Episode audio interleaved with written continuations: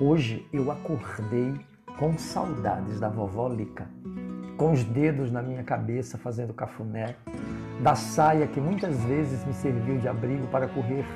do perigo paternal, das noites de pesadelos e do cheiro que só as vovós têm. Lembrando do tio Ranzinza,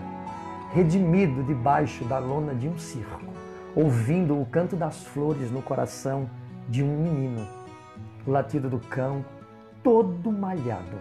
que tinha um olhar abnegado. Seu nome, mero, mero desejo de ser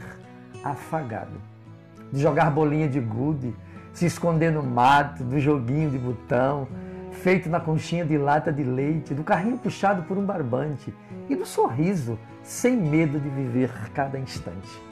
de correr na rampa da escola, se esconder do diretor da cara de botina, de brincar no rio, que já era rotina, escondido da mãe, claro, vivendo como um moleque traquina.